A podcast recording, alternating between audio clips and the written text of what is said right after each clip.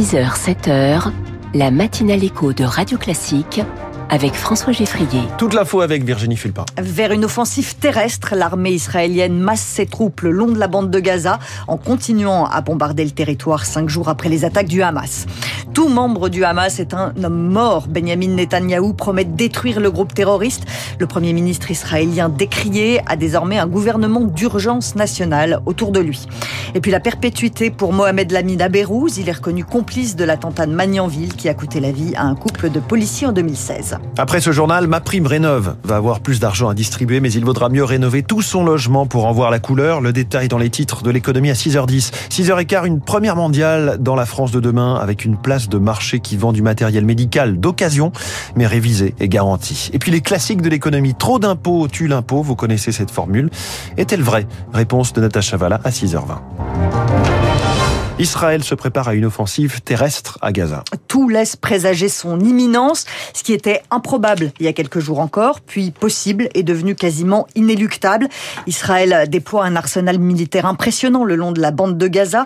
360 000 réservistes ont été appelés sous le drapeau. L'offensive terrestre devrait donc bien avoir lieu en complément des bombardements incessants. L'ancien colonel Per de Jong, aujourd'hui expert à l'Institut Thémis, analyse une stratégie en plusieurs phases.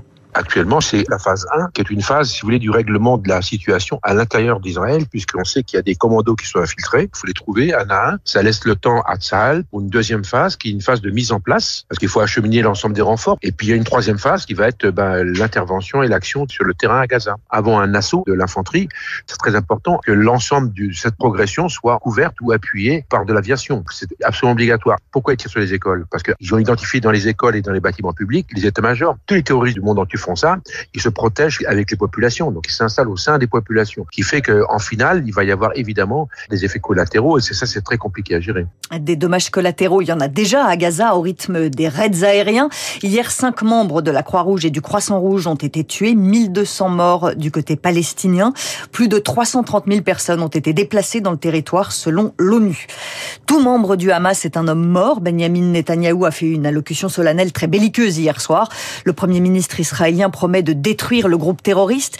Il peut désormais compter sur un gouvernement d'urgence nationale. Benny Gantz, son principal opposant, a donné son accord, convaincu de la nécessité d'une union au fur et à mesure où les Israéliens découvrent l'horreur des massacres commis par le Hamas. L'union, c'est ce qui peut sauver Benjamin Netanyahou face à une opinion publique israélienne de plus en plus critique. Quatre membres de la famille de Merav ont disparu dans le kibbutz de Niroz. Aujourd'hui, elle dénonce les failles du pouvoir en place.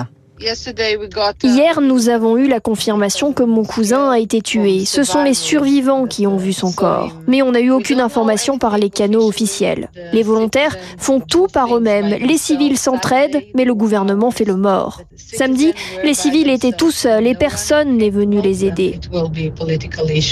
Cela va devenir une affaire politique. Les 64 membres de la coalition sont tous responsables. Pour moi, ils doivent partir.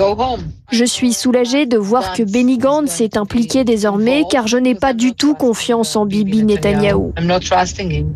Merav avec euh, Victoire Fort. Le comité international de la Croix-Rouge est par ailleurs en contact avec le Hamas pour œuvrer à la libération des otages. Alors une union nationale, une offensive terrestre en préparation et le risque toujours plus fort d'un embrasement de la région. Il y a des échanges de tirs d'artillerie à la frontière avec le Liban et Tsahal soupçonne une infiltration aérienne en provenance du Liban. Cette guerre, c'est aussi une guerre d'images. Depuis samedi et les attaques du Hamas, on voit tout sur les réseaux sociaux. Des images de massacres, les visages terrifiés de personnes prise en otage, du vrai, du faux aussi. La guerre est quasiment vécue en direct par des millions d'internautes, Diane Berger. C'est loin d'être la première fois que le Hamas diffuse des images des combats, souligne David Colomb, historien spécialiste de la propagande. Mais ici, le mouvement islamiste bénéficie d'un contexte particulier sur le réseau social X, le nouveau nom de Twitter. Tous les dispositifs de modération ont été désactivés et la propagande terroriste trouve un écho considérable sur X qu'il ne pouvait plus trouver ces dernières années lorsque des mesures avaient été mises en place pour enrayer la diffusion de contenus violents et terroristes. Des contenus auxquels s'ajoutent de nombreuses fake news largement relayées. Des informations soit fausses, soit sorties de leur contexte, trouvent un écho favorable sur de nouvelles plateformes qui n'existaient pas dans les conflits précédents. Je songe notamment à la plateforme chinoise TikTok. TikTok et d'autres plateformes pointées du doigt également parce qu'elles favorisent aisément les contenus dérangeants.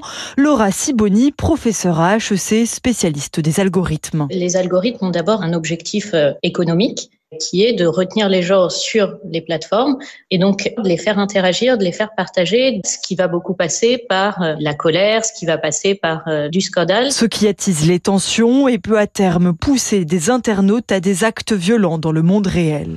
Un vol spécial pour rapatrier d'Israël les Français les plus vulnérables. Il va décoller de Tel Aviv cet après-midi. 11 Français sont morts dans les attaques du Hamas. 18 sont portés disparus. Emmanuel Macron va réunir à midi à l'Elysée les dirigeants de tous les partis pour évoquer euh, la situation. Et le président s'adressera aux Français à 20h. Radio Classique 6h06. Au procès de l'attentat de Magnanville, l'accusé est condamné à la perpétuité. Mohamed Lamina Berrouz est reconnu coupable de complicité dans le double assassinat d'un couple de policiers à leur domicile en 2016. Condamné à la réclusion à perpétuité assortie d'une peine de sûreté de 22 ans. Cet attentat de Magnanville avait été un vrai traumatisme dans les rangs des policiers. Mathieu Vallée, le porte-parole du syndicat indépendant des commissaires de police, est soulagé du verdict. La justice a donné un signal très fort. L'islamisme radical n'a pas sa place en France. Il y a un avant et un après Magnanville. Avant Magnanville, on était euh, sûrement insouciant, plein de liberté. Et aujourd'hui, on est beaucoup plus prudent quand on part du travail, quand on va au travail, quand on est avec sa famille. On est toujours euh, à l'affût et derrière ses gardes parce qu'effectivement, on sait qu'aujourd'hui, les policiers sont une cible. Et c'est pour ça que la justice aujourd'hui, elle devait envoyer un signal très fort, non seulement à ceux qui s'en prennent aux policiers, mais surtout ceux qui le font au nom de l'islamisme radical, surtout dans le contexte où c'est devenu le principal ennemi de la République. Mathieu Vallée avec Marine Salaville, l'avocat de Mohamed Lamida Berou, va, devrait faire appel. Piotr Pavlensky va porter un bracelet électronique pendant six mois. L'artiste russe a été condamné à six mois de prison ferme dans l'affaire Benjamin Griveaux, mais sa peine a été aménagée six mois avec sursis pour Alexandra de Tadeo. Changer votre vieille chaudière ne suffira plus pour bénéficier d'une aide de l'État. Pour bénéficier de ma prime rénov, les propriétaires euh, des logements énergivores devront s'engager à réaliser au moins deux travaux. Et on va le voir en détail dans les titres de l'économie dans quelques minutes. Un espoir, un espoir pour ceux qui souffrent de la maladie de Charcot. Les autorités sanitaires viennent d'autoriser un nouveau médicament. Il ne fera pas de miracle, mais il pourrait permettre de rallonger de quelques mois l'espérance de vie des personnes atteintes de la maladie de Charcot. Ce médicament est déjà utilisé aux États-Unis et au Canada alors qu'il est encore en phase de test. La France voulait attendre, mais finalement elle a entendu l'appel des associations comme Espoir Charcot, présidé par Patrick Allais. Enfin, je dirais merci aux neurologues français parce que franchement, c'est pas leur euh, démarche habituelle. C'est excessivement rare de proposer des médicaments dont le résultat n'est pas terminé par peur d'effets secondaires. Quand vous êtes malade, cette réserve, elle est levée parce qu'en fin de compte, vous allez mourir. Donc, entre rien et peut-être un peu d'espoir, vous prenez l'espérance. Il y en a 3 à 4 par jour de diagnostiqués. Donc si 3 ou 4 par jour peuvent bénéficier de cette molécule, profitez-en. Croyez-moi, quand vous avez votre père, mère ou enfant qui est en train de partir avec cette maladie de Charcot, le moindre espoir est toujours valable. Patrick Allais, le président de l'association Espoir Charcot. Et puis il est là, il est prêt, Antoine Dupont, à 100% de ses capacités. J'adore, c'est le feuilleton de la fin du journal de 6 heures. Ah bah oui, c'est normal, on, approche. C'est la passion, voilà. Donc euh, il l'a montré, hein, il a montré qu'il était prêt lors des entraînements du 15 de France cette semaine. Il devrait donc bien être titulaire face à l'Afrique du Sud. C'est dimanche, en quart de finale de la Coupe du Monde. Ça, va être dur pour vous, hein. c'est à 21h dimanche soir. Il faut se lever très tôt le lundi matin quand euh, on présente le journal de 6 heures. Il faut dormir l'après-midi et puis... Euh, ah ensuite enchaîner. On va se faire une nuit à 14h. Merci beaucoup pour l'idée, Virginie, et vous revenez tout à l'heure à 7h pour un nouveau journal. Les nouvelles règles de ma prime rénov, donc dans les titres de l'économie dans un instant, puis le cofondateur de Rema, qui vend du matériel médical d'occasion, va nous dire comment lui est venue cette idée. Il est l'invité de la France de demain. Radio Classique.